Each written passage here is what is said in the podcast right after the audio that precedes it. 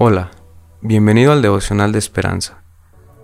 Creemos que en este tiempo Dios traerá inspiración y motivación para tu vida.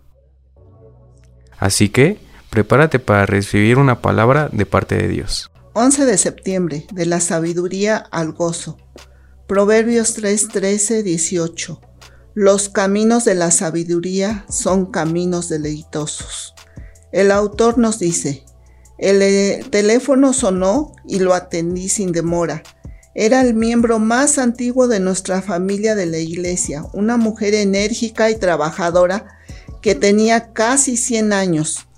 Como estaba dándole los toques finales a su último libro, me hizo algunas preguntas sobre redacción. Sin embargo, al rato empecé a hacerle a ella preguntas sobre la vida, el trabajo, el amor y la familia.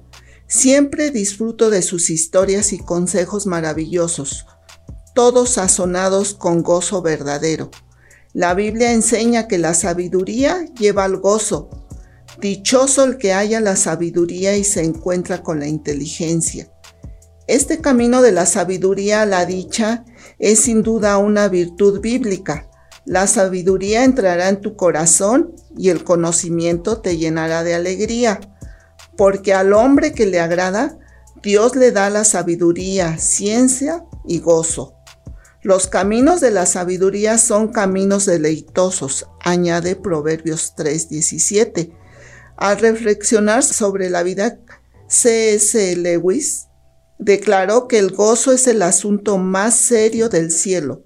Sin embargo, el camino hacia ahí está pavimentado por la sabiduría. Mi amiga, que llegó a vivir 107 años, estaría de acuerdo.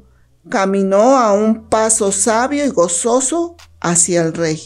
Señor, cuando esté por tomar un camino difícil, guíame de regreso a tu sendero de sabiduría y gozo. Dios a través del conocimiento de su palabra nos infunde sabiduría, que nos permite discernir lo bueno de lo malo si escogemos lo bueno, tendremos gozo en nuestro corazón.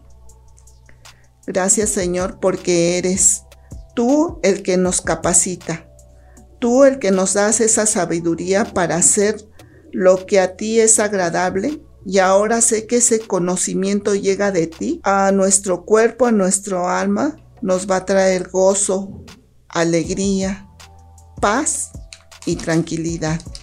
Gracias te damos, mi amado Rey, en el poderoso nombre de Cristo Jesús. Amén. Esperamos que hayas pasado un tiempo agradable bajo el propósito de Dios. Te invitamos a que puedas compartir este podcast con tus familiares y amigos para que sea de bendición a su vida. Puedes seguirnos en Facebook, Instagram y YouTube como Esperanza Tolcayuca. Hasta mañana.